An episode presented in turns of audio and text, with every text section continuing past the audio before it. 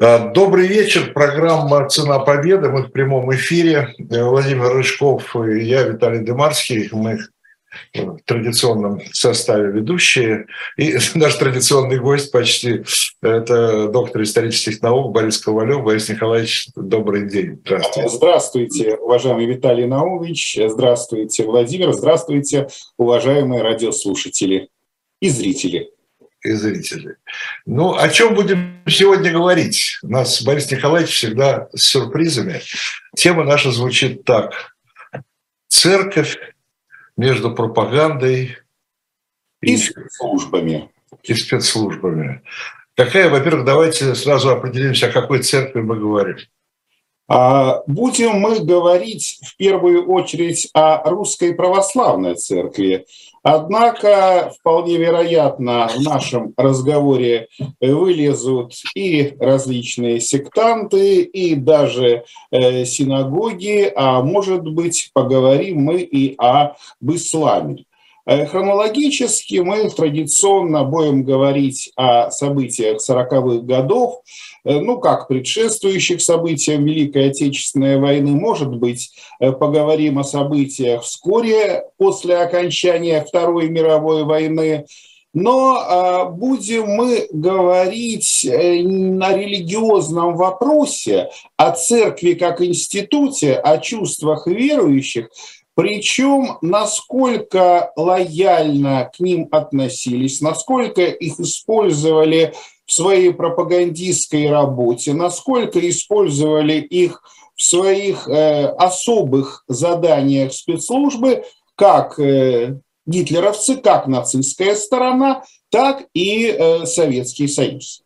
Ну, я так понимаю, что э, специализация Бориса Николаевича Ковалева – это э, оккупация оккупированной территории, да, и, видимо, в первую очередь об этом будем говорить, да? Я надеюсь, что мы будем говорить не только об этом. Не только об этом. Поскольку э, я хочу, безусловно, косвенно те сюжеты, о которых мы будем говорить, э, будут э, связаны именно с э, нацистской оккупацией, именно с идеологическим противостоянием, но мне хотелось бы поговорить об этом немножечко шире, э, немножечко сложнее, потому что понятно, мы с вами неоднократно говорили, что когда Германия готовилась напасть на Советский Союз, религиозный вопрос они рассматривали изначально со знаком плюс. Они считали, что церковь будет их потенциальным союзником, верующие будут их потенциальными союзниками – а вот что касается э, Советского Союза, а самое главное советской пропаганды, то в немалой степени в этом вопросе им пришлось переобуваться в воздухе. И мы говорим о событиях 41-43 годов. А можно ли, э, тогда, извините, первый вопрос, э, а можно ли э, как-то сформулировать, была ли, если давайте сначала поговорим, конечно, в первую очередь о православной церкви, да, РПЦ, можно ли сказать, что РПЦ имела какую-то общую позицию по отношению к войне, к оккупантам, к агрессорам? Как, как, как это было воспринято, РПЦ? Каждый приход, каждый приход, каждый священник по-своему, э, или все-таки была какая-то общая позиция? Э, уважаемые друзья, давайте посмотрим на этот вопрос не с июня 1941 года, а с условного мая 1941 года. Что мы видим? Мы видим, что по всем городам и весям Советского Союза распространяют брошюру товарища Сталина о религии, где о священниках и о религии пишется очень плохо. Абсолютное большинство храмов закрыто. Кстати, последний храм э, на, в, э, в немаленьком русском городе Пскове был маленькая кладбищенская церковь, была закрыта в марте 40 года. И что касается идеологической работы, смотрю заметки, адресованные ведущим советским идеологам, включая самого Маленкова, где э, вопросы советской кинематографии оцениваются весьма-весьма негативно. О чем говорится? О том, что за безобразие. Сороковой год не снято ни одного атеистического фильма. Сорок первый год ни одного атеистического фильма не будет снято, а 42 год не запланировано ни одного антицерковного фильма. Досталось даже русским народным сказкам, что, мол, что за безобразие, занимаемся какой-то поповской безовщиной, какие-то непонятные русские сказки, где фильмы про школьников, где фильмы про пионеров, где фильмы про комсомольцев – то есть э, призывается союз воинствующих безбожников активизировать свою работу, и здесь мы понимаем, что власти продолжают то, чем они занимались в 20-е, в 30-е годы начала войны. И здесь я хочу сказать, э, что э, испытывают многие люди состояние шока. Потому что, когда мы говорим о церкви, понятно, что гонимая, оскорбляемая, униженная, без патриарха, церковь, по сути своей, э, воспринимается даже советской властью как потенциальный враг. Однако позиция священников, когда они видят угрозу внешнего врага, очень разнится, например, э, с позицией тех священников, которые приезжают из Прибалтики на северо-запад, та же Псковская православная миссия, священники, которые были иммигрантами из э, после 1917 года, но здесь я должен отметить и сказать следующее. В большинстве своем, в большинстве своем Конечно, э, православные священники занимают или вот на непосредственно на территории Советского Союза, э, РСФСР, или такую, знаете, патриотическую позицию, но в большей степени все-таки выжидательную.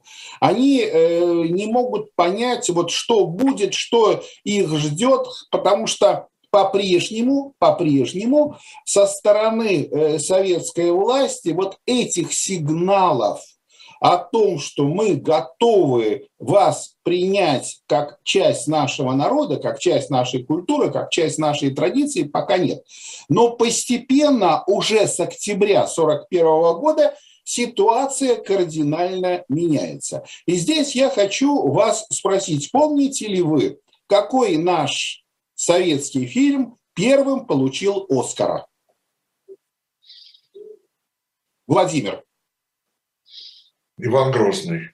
Нет, Иван Вол... Грозный не Волга, Волга. Мне кроме Волги, Волги ничего не приходит в голову. А, обращаю ваше внимание, уважаемые коллеги, сталинскую премию первой степени и Оскара 43 -го года получил документальный фильм «Разгром немцев под Москвой». Москвой, да, более того, как мы знаем, в этом фильме лично снялся товарищ Сталин, который не побоялся несколько раз под дубль э, в павильоне Мосфильма зачитать свою знаменитую речь.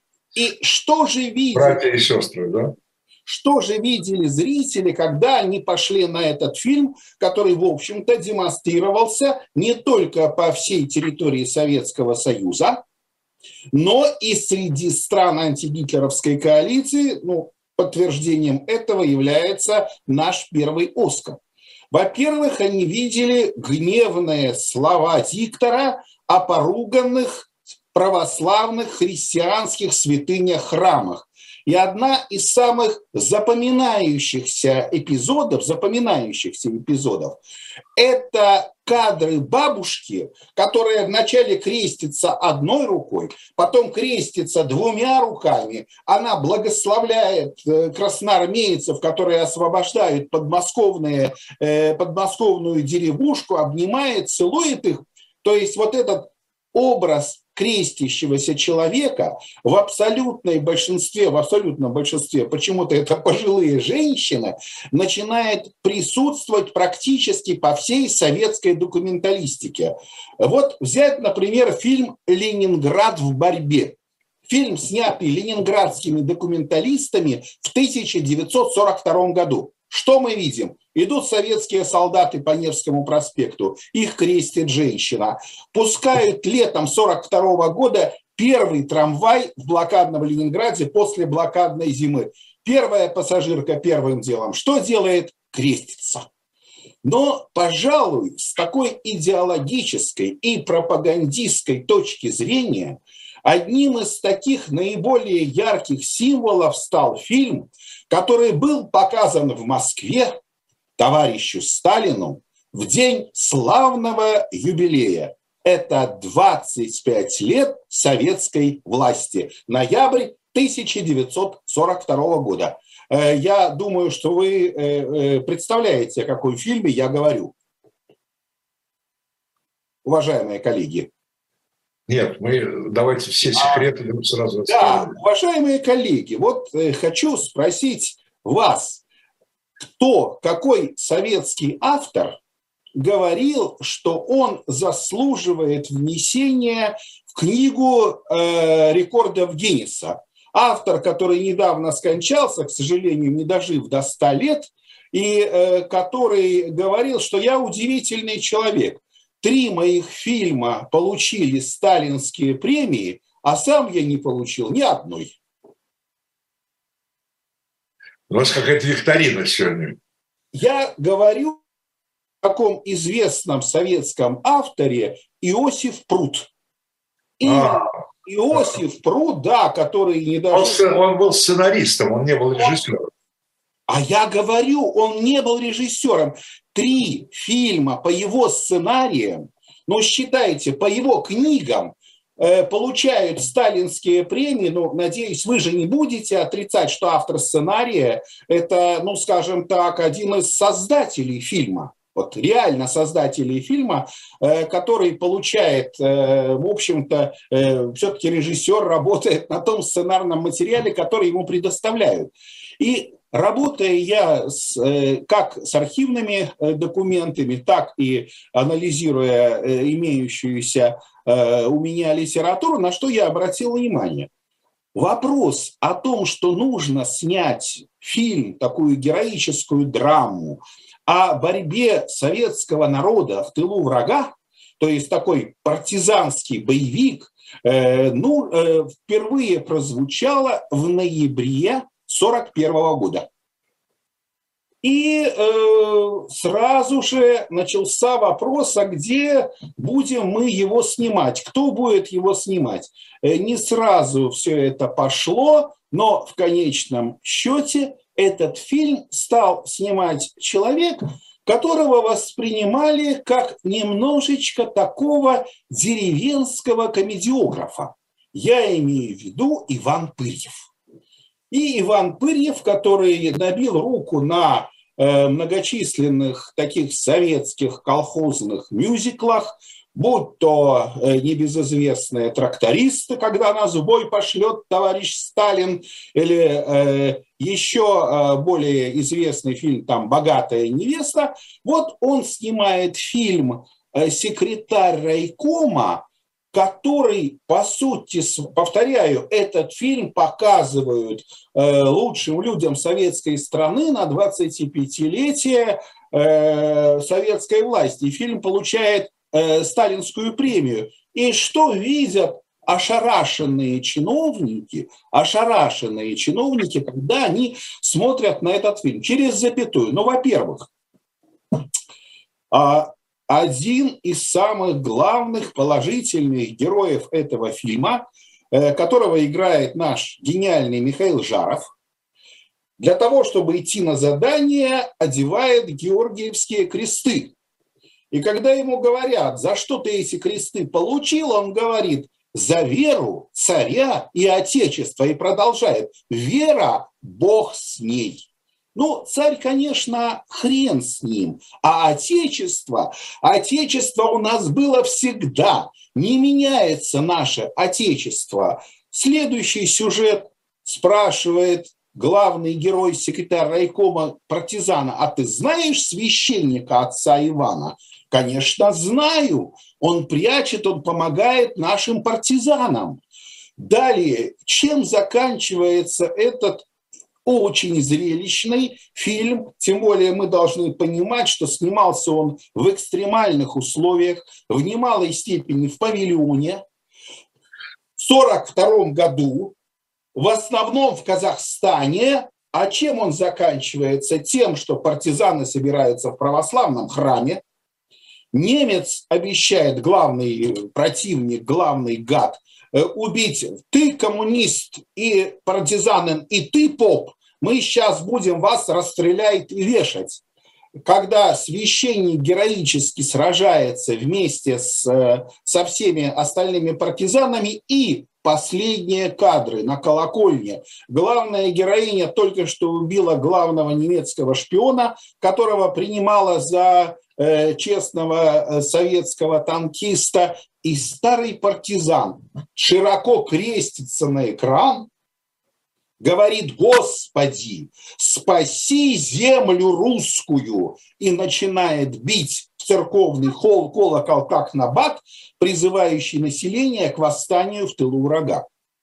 Я когда смотрел некоторые документы вот э, в э, Ленинградском парт-архиве, ну сейчас говорит СВБ, что меня поразило? Читаю отчеты известного такого партийного чиновника Юдина – он пишет об этом в своем донесении к э, начальнику штаба Ленинградского партизанского движения Никитину. Он говорит, странно, вот почему-то попы, вот именно так, попы, не выступают против нас. Почему-то даже некоторые попы говорят, что победа будет за нами, поскольку наше дело правое. То есть э, получается, что если наверху уже к концу 1941 года власти готовы были на таком идеологическом уровне нормализовывать отношения с церковью, вот до чиновников среднего и ниже среднего звена это не доходило. И э, хочу обратить ваше внимание на очень много вот таких вот, знаете, первые ласточки, которые можно увидеть везде, и уже указанные фильмы о борьбе э, блокадного Ленинграда.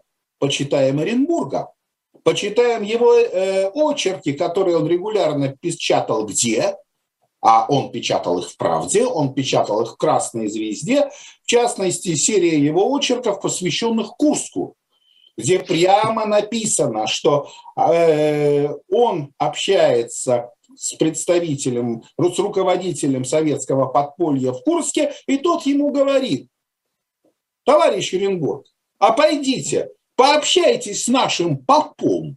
Замечательный поп у нас. Ну и дальше Илья Оренбург говорит, что я он, теперь уже слова Оренбурга, встречаюсь с замечательным русским человеком, русским православным священником. Ему 68 лет.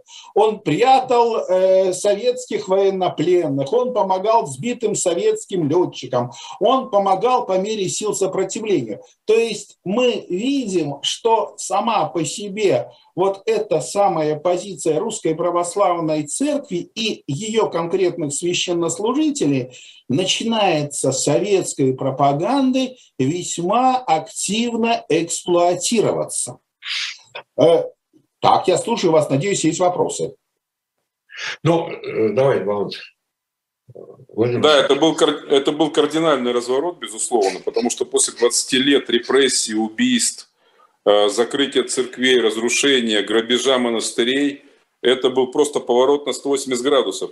У меня простой вопрос. Это был холодный расчет, это было интуитивное понимание, что для патриотизма и сопротивления нацистам нужно, нужно брать церковную тему. Э, и кто принимал решение, на каком уровне вот этот холодный расчет или это горячая интуиция, на каком уровне это сработало? на самом высоком. Мне кажется, мне кажется, что, понимаете, вот у меня такое чувство, что если вот эти разовые сюжеты, разовые сюжеты самого низа, они были в немалой степени интуитивны, но дальше получается, ну, я бы сказал, э, некая проверка, ну, не буду употреблять некрасивое выражение, проверка на вшивость, но вот один сигнал, другой сигнал. И на самом верху к таким сигналам относятся крайне благожелательно, крайне положительно. То есть я же специально вам подчеркивал, э, что э, верховным цензором всех этих самых фильмов был лично Сталин. И я думаю, что более того, когда мы говорим о э, фильме «Разгром немцев под Москвой», ну, я не буду употреблять слово, что этот фильм подвергся жесточайшей сталинской цензуре, он подвергся жесточайшей сталинской редакторской правке. То есть э, Э, товарищ Сталин предоставил возможность режиссерам снять вот эти лавины советских танков для картинки, э, огромное количество самолетов, то есть это было его личное распоряжение сделать такую картину мощи. Далее он резко обкарнал э, говорящий голос за кадром сделал его более емким, более рубленным, более жестким. То есть э, любопытно сравнить этот фильм с фильмом «Ленинград э, сражается» 1942 года. Я о нем говорил. Но явно этот фильм, вот такой вот Сталин, э, снятый ленинградскими документалистами, такой, я бы сказал, сталинской проверки не... Он не попал под сталинскую проверку. Может быть, Андрей Александрович Жданов его смотрел. Когда первая часть этого фильма, повторяю, 42 год, это откровенный перефраз «Если завтра война». Вот мы малой кровью, могучим ударом, какие-то длинноты, и, и возникает вопрос, когда ты смотришь первые 15-20 минут фильма, повторяю, полный перефраз советской такой ура-патриотической, э, чуть ляпнул, извините, конечно, не комедии, но такого экшена 38 года, что вот еще немного, еще чуть-чуть, и мы уже в Берлине. Э, возникает вопрос, а так почему мы не в Берлине, почему мы пока еще э, стоим под Ленинградом? Э, и то там вот эти сюжеты, правда, не столь вызывающие с крестящимися женщинами присутствуют. То есть я считаю, что это пошло сверху. И, может быть, как отмечают многие авторы, братья и сестры, к вам обращаюсь я, друзья мои, такое, знаете, немножечко э, семинарская лексика, она тоже была несколько шла в разрез с этим сухим молотовским гражданки, э, граждане и гражданки э, Советского Союза, то, что Молотов говорил 22 э, июня 1941 года. Так что я думаю, все это пошло сверху очень аккуратно, но я бы сказал, умные люди все это видели, в особенности представители высоко идеологизированной советской э, творческой интеллигенции. Ну, слушайте, в 1943 году, если не ошибаюсь, вот состоялась как бы э, легализация РПЦ, да, когда, э, когда состоялась, когда прошла встреча Сталина с руководством э, патриархии Московской. Да, совершенно верно. Но, я, какой еще сигнал нужен? Да? но это 43-й год. 43 Мы с вами говорим о реалиях 42-го, мы говорим о реалиях 43-го года, тот же самый фильм, один из первых фильмов о процессе над коллаборационистами, над изменниками и убийцами в городе Краснодар. А э, что мы видим в качестве одного из э, свидетелей на этом процессе? Выступает священник, Выступает священник конкретной Краснодарской церкви, и сидит он в первом ряду, он в рясе, и он, э, выступая, говорит, что он свидетель вот этих многочисленных э, немецких э, преступлений, подчеркивается специально, что вот слово церкви, оно дает нам э, соответствующий авторитет. Но э, о чем я хотел Хорошо. Извините, Василий Николаевич, а э, представители церкви не выдавали тайну исповеди, там, скажем, что э, там коллаборационист ну, э, я не думаю, что э, кого-то интересовала тайна исповеди коллаборациониста. Э, к тому же, когда мы...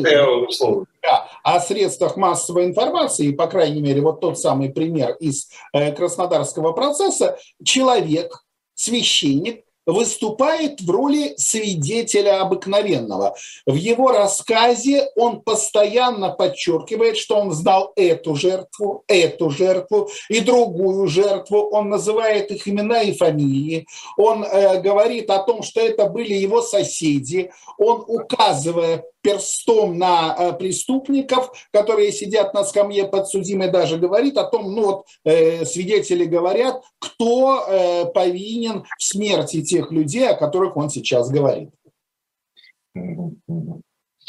Так, вы хотели, знаете, сейчас у нас половина шестого, у меня пол 18.30. Да, Давайте мы рекламу мы обещали рекламу, поэтому сейчас я вам скажу, да, значит, мы должны вам, это я обращаюсь к нашей аудитории, рассказать о новинках магазина «Дилетант». Напоминаю, это сайт shop.diletant.media. И там, как всегда, новое, э, новое поступление. Книга «Граф Кавур», человек, который создал Италию, первая на русском языке подробная биография великого итальянского государственного деятеля – которого выдающийся композитор Джузеппе Верди назвал Прометеем нашего национального движения. Граф Кавур. Интересно. Никогда ничего, мало что про него знаю, честно скажу. Ну и, конечно, журнал «Дилетант», комиксы, альманах, Э, журнала «Дилетант». Это все еще тоже можно и архивные номера, и свежие номера журнала приобрести. Так что милости просим на shop.diletant.media. Вы, э, спрошу вас, вы про графа Каура кто-нибудь из вас читал? Господин Рыжков, господин Ковалев. Ну, естественно. Я могу сказать, что Кавуру памятники стоят в каждом итальянском городе. Вот, вот. Да, и, конечно, и, конечно, для итальянцев это Э, Кавур и Гарибальди – это две ключевые фигуры, э, которые из разрозненных государств на Апеннинском полуострове создали единое национальное государство, которое мы сейчас знаем как Италия. Так что да, Кавура надо знать, это яркая очень фигура политическая. А мы можем продолжать или, или у нас мы можем, нет, мы можем продолжать. Э, Борис Николаевич хотел, по-моему, перейти от пропаганды к спецслужбам. А у меня вопрос Ой, Борис Николаевич, перед тем, как мы э, перейдем к спецслужбам, вопрос такой.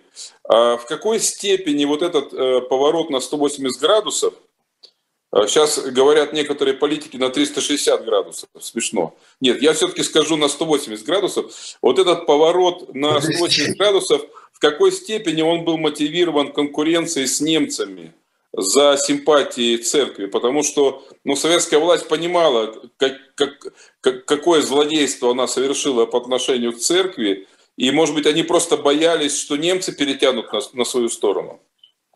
Очень интересный вопрос. Э, мне кажется, что изначально, вот изначально советская власть э, в немалой степени, повторюсь, видела в церкви врага, Тогда как гитлеровцы видели в церкви потенциального друга, союзника. Говоря о той же Псковской православной миссии, сколько средств, сколько сил вкачивалось туда, как э, немецкими э, службами немецкой э, разведки Абвера, так и немецкими тыловыми службами. И получалась интересная картина.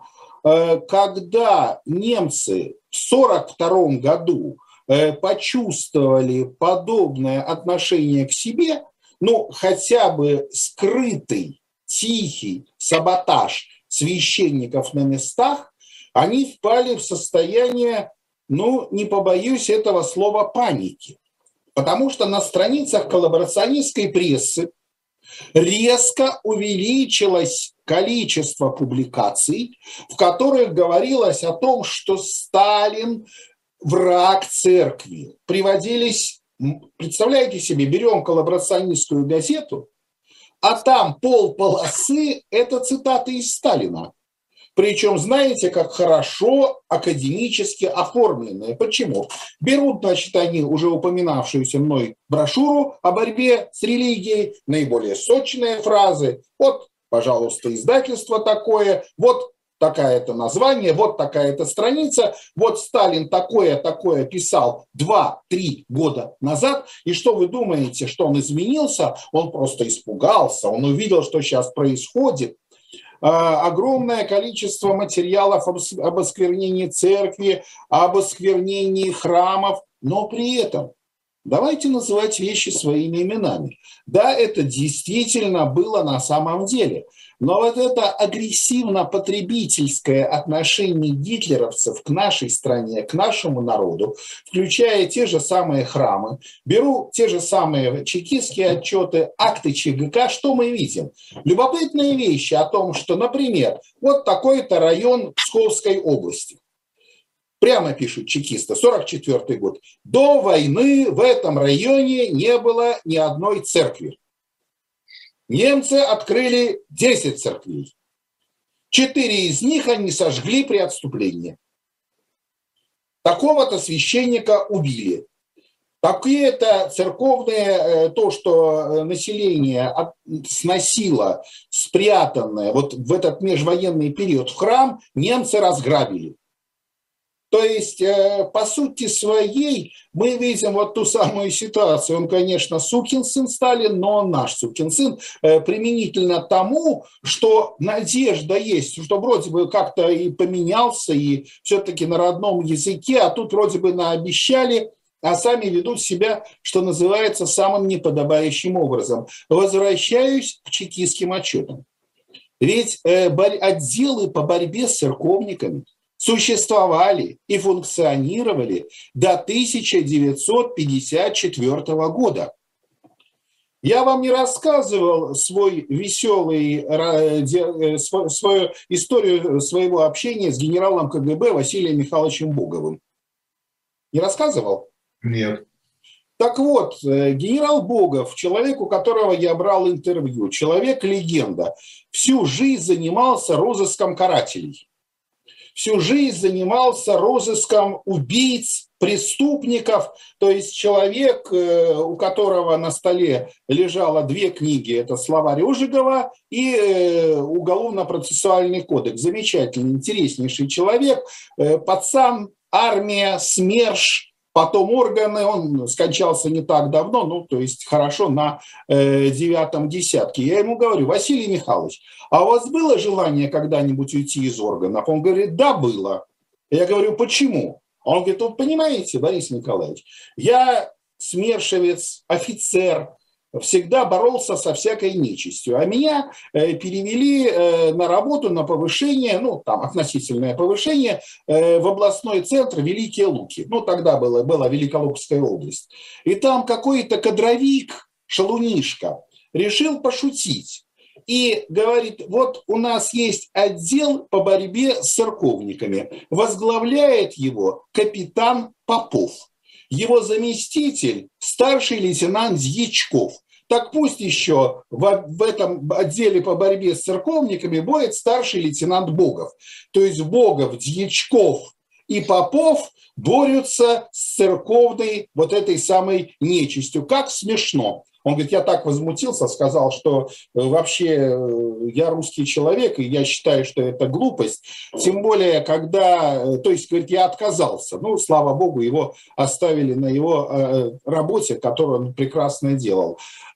Но, знаете, вот тоже смотрю эти отчеты, в особенности вот 43 год, фактов контрреволюционного, э, контрреволюционных действий со стороны церкви, вот православной церкви, не выявлено. В качестве таких э, более опасных противников почему-то тогда идут больше не русская православная церковь, а сектанты. То есть вот как-то сектантов, протестантов рассматривали более чем э, внимательно, чем вот официальную РПЦ. И что меня поразило, в одном из документов 1943 года в блокадном Ленинграде было предложено активизировать работу против еврейских клерикалов, э, которые собираются в синагоге. Это мы говорим о реалиях блокадного Ленинграда. Ну, Но... я, думаю, что, я думаю, что это в рамках борьбы с э, Западом, потому что русская православная, она наша, исконная, можно сказать, э, домашняя, своя, родная, тысяча лет. А тут всякие там баптисты, протестанты, это все западное влияние. То есть вполне вписывается в логику борьбы с э, тлетворным влиянием Запада и иностранцев. Э, я с вами, наверное, соглашусь, тем более, если вот посмотреть дальше, я имею в виду события 44-го, 45-го э, года, э, попытка активизировать и объединить силы всех православных, это и визиты в Румынию, и в Иерусалим, и так далее. То есть русская православная церковь себя зарекомендовала тем, что действительно, в очередной раз вспомним Анну Ахматову, я там была с моим народом, где мой народ э, к, несч- э, к несчастью был, э, хотя, хотя при этом есть весьма разноплановые материалы вот по северо-западу. Какие-то, например, старообрядцы помогают немцам, а какие-то старообрядцы, наоборот, помогают партизанам. Но здесь мы понимаем, что и некоторые священники или потому что они были обижены советской властью, или потому что вот они приехали из Прибалтики, или еще по каким-либо причинам э, изначально занимали очень жесткие антисоветские, антисталинские позиции, и некоторые из них э, даже физически э, ликвидировались советскими партизанами, о чем, кстати, в своих воспоминаниях пишет другой мой знакомый, герой Советского Союза Иван Иванович Сергунин когда он признавал, что некоторые проповеди были такие яркие, что заткнуть их можно было только пулей. Конец цитаты. А э, скажите, пожалуйста, э, э, гитлеровцы, нацисты использовали в своей там пропаганде религиозной русскую зарубежную церковь? Ну, если говорить о понаехавших священниках, э, то в немалой степени да. То есть те священники, э, которые были э, вот в этот межвоенный период в Германии, в особенности в Прибалтике, их привлекали, хотя все-таки это была верхушка. То есть э, мы, когда говорим о... Ведь недаром некоторые авторы называют э, события 41-42 года э, второе крещение Руси. То есть это огромное откры... массовое открытие новых храмов, это массовое крещение, это вот э, те самые фарсовые ситуации, мы, по-моему, о них говорили, когда э, человек пишет, э, дорогая мамочка, я стал кандидатом в члены ВКПБ, помолись за меня. То есть, э, когда вот мы видим такой, знаете, жуткий замес из такой э, советской традиции, из советских представлений, ну и такого, знаете, почвенного, народного, а иногда в немалой степени это э, завязано и на традиционные религиозные какие-то представления и традиции. А еще один вопрос, можно такой идеологический. Вы видите какую-то связь э, между двумя событиями времен войны? Первое – это то, о чем мы говорим, такая легализация церкви, да, э, ну, в первую очередь православной, конечно, а, а с другой стороны э, отказ от мировой революции, отказ закрытия Коминтерна, так сказать, отказ фактически от коммунистической идеологии как такой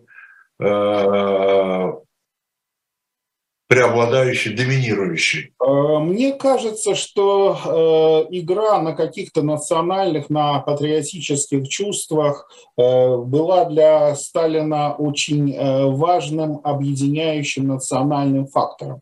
Я хочу вам напомнить, что в мусульманстве... Важнее, важнее, чем коммунистическое. Важнее, чем коммунистическое, но мне кажется, он хотел достигать вот те изначально поставленные цели уже несколько другими средствами, и я бы сказал, э, в несколько другой э, идеологической обвязке. А поскольку, как вы понимаете, если говорить о Коминтерне, коммунистическом интернационале, Вдумайтесь, коммунистический интернационал.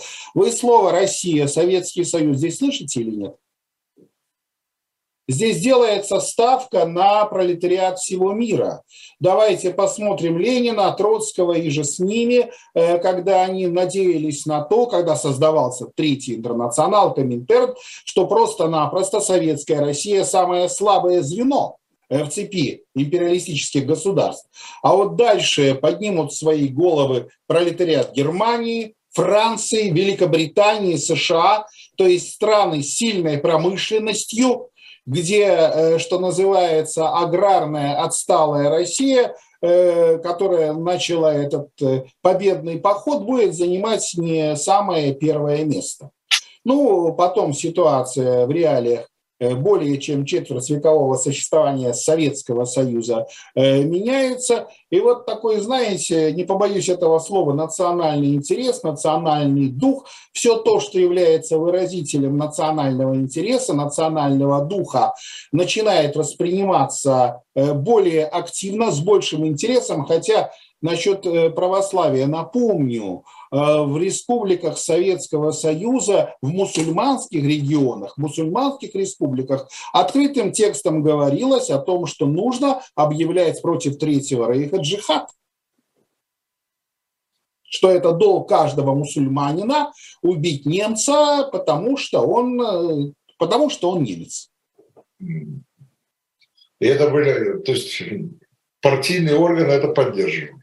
А, это поддерживалось, это поддерживалось в пропаганде, это поддерживалось через э, активное, что называется, насаждение героев национального эпоса, и э, в этом отношении мы понимаем, что, ну да, партийным чиновникам э, нужно было э, менять свою, что называется, речь, свою лексику. Это вот тоже недавно узнал удивительный факт. Когда в 1944 году вот освобождают, по-моему, мы с вами об этом говорили, оккупированные, территори... оккупированные районы Ленинградской области по Ленинградскому радио шли фрагменты заупокоенных служб православных. То есть отпевали жертв нацистского оккупационного режима, но звучали не только гневные слова «не забудем, не простим, отомстим», но и то, что с этими людьми прощаются по православному обряду. И это шло по, э, э, по ленинградскому радио. Понятно. Ну что, перейдем к спецслужбам или а мы уже э, затронули э, несколько раз э, сюжеты, связанные со спецслужбами, и хочу отметить следующее, что, конечно, 1941-42 год, вот когда мы видим их работу еще по какой-то накатанной колее, когда э, смотришь те же самые списки священников, активных коллаборационистов, вот на той же самой территории Псковщины, чекисты с удивлением говорят, как же так, вот как же так, почему вот этот продажный э, э священник оказал, был нашим агентом. То есть вот мы его завербовали, думали, что это один из немногих, а вот этого священника мы репрессировали, этот священник работал там конюхом, об этот работал бухгалтером, и вдруг вот тот, которого вроде мы обидели, он э, занимает э, совершенно иную позицию. Причем там и тоже позиция эволюционизировала. Иногда э, подобные службы открывались в разоренных храмах, когда э, люди просто молились, молились о мире, молились о своих родных и близких, э, надеялись на самое лучшее, на самое хорошее, молились о своих односельчанах в рядах Красной Армии, не хотели отдавать немцам последнее, которое крайне рекомендовалось отдавать как немецкими э, тыловыми службами, так, увы, и согласно инструкциям Псковской православной миссии, верхушка которой, я повторяю, была полностью ангажирована под э, немецкое командование. Ну, а дальше, дальше сами партизаны. Я уже говорил, что некоторых священников они убивали, поэтому сам Сергунин мне говорил следующее. Вот в 1942 году вроде бы нормальный священник. Вроде бы мы хотим с ним наладить отношения, что пользуется уважением в деревне. А ведь боится нас. считает, что мы убийцы, что мы сталинские бандиты, поэтому нужно было как-то через земляков, через, э, скажем так, тех людей, которым этот священник доверял, выстраивать отношения, приносить какие-то листовки, доводить до сведения этого конкретного деревенского священника, что происходит с православной церковью на неоккупированной территории э, нашей страны. Борис Николаевич, такой вопрос по поводу спецслужб. Ну, хорошо известно нам, во всяком случае, да, э, насколько э, КГБ, если говорить о Советском Союзе, использовал РПЦ ну, в послевоенный период. Да? Сколько было завербовано священнослужителей там, и так далее и тому подобное. Э, просто сотрудничали. Когда это началось? Это во время войны или еще до войны это тоже все происходило? А, до ну, войны, в общем, а? Я бы даже не сказал, что эта работа шла во время войны. В немалой степени, в немалой степени это то, что происходит в 20-е, 30-е годы. Более того, тогда же наступление на церковь шло по нескольким путям. Давайте вспомним о печально известном обновленчестве. Э, давайте вспомним о многочисленных фактах э, стремления дискредитации Русской Православной Церкви, откровенной дискредитации с элементами клеветы. Ну, о массовых репрессиях, о физическом уничтожении мы с вами уже э, неоднократно говорили. естественно, а когда начали использовать это в своих интересах? Это было практически сразу, начиная с 20-х годов. То есть вот эта тенденция, она э, приобрела э, достаточно широкий э, объем, раз, то есть по сути своей все подозрительные категории, ну вот мы с вами, по-моему, говорили про печально известное академическое дело, ведь тоже интеллигенция вызывала определенные вопросы со стороны советских спецслужб, чекистов, в реалиях тогда того, что когда советская власть только-только утверждалась, только-только укреплялась. То есть, э, повторяю, ведь э, не просто мы говорим о том э, комплексе агрессивной пропаганды, атеистической пропаганды, там и э, безбожник, безбожник у станка, и союз воинствующих безбожников, и прочее, прочее, прочее. То есть это был целый комплекс. И, естественно, э, карающий меч э, пролетариата э, советские чекисты, они в этом отношении весьма жестко э, поглядывали на религию, на церковь и на ее конкретных священнослужителей. Ну да, с одной стороны. Вот действительно кардинальный поворот. Патриотизм, православие, православные святыни – большинство священников э, оказались патриотами даже после 20 лет чудовищных кровавых репрессий, которым подверглась церковь. Насколько вот эта ставка Сталина сработала в вашей оценке? Насколько люди шли в эти храмы? Насколько в Красной Армии это играло свою роль? Насколько это помогло сплочению народа? Насколько это подняло, подняло боевой дух? То есть вот эта ставка, она сыграла или не сыграла? Я думаю, что сыграла. А, ну, есть такая э, присказка, на войне атеистов нет. И э, я уже рассказывал, как у нас э, в музее блокады была выставка «Церковь в блокадном Ленинграде», где показан молитвенник девочки, советской девушки, комсомолки, снайпера. Но, к сожалению, молитвенник не спас ей жизнь, то есть в той самой дуэли снайперов она погибла. Люди верили, люди люди верили и надеялись. И э, то, что э, власть э, дала возможность людям как-то поддержать себя в этом вопросе, она была воспринята, в общем-то, крайне положительно и крайне позитивно. Ну, потому что давайте вспомним, что, дай бог памяти, если я не ошибаюсь, у маршала Василевского отец был священник. И он, по сути своей, отрекся от своего отца. Ну, как бы вот то, что э, да, я сын священника. Так вот, ему же Сталин э, дрючку сделал соответствующую.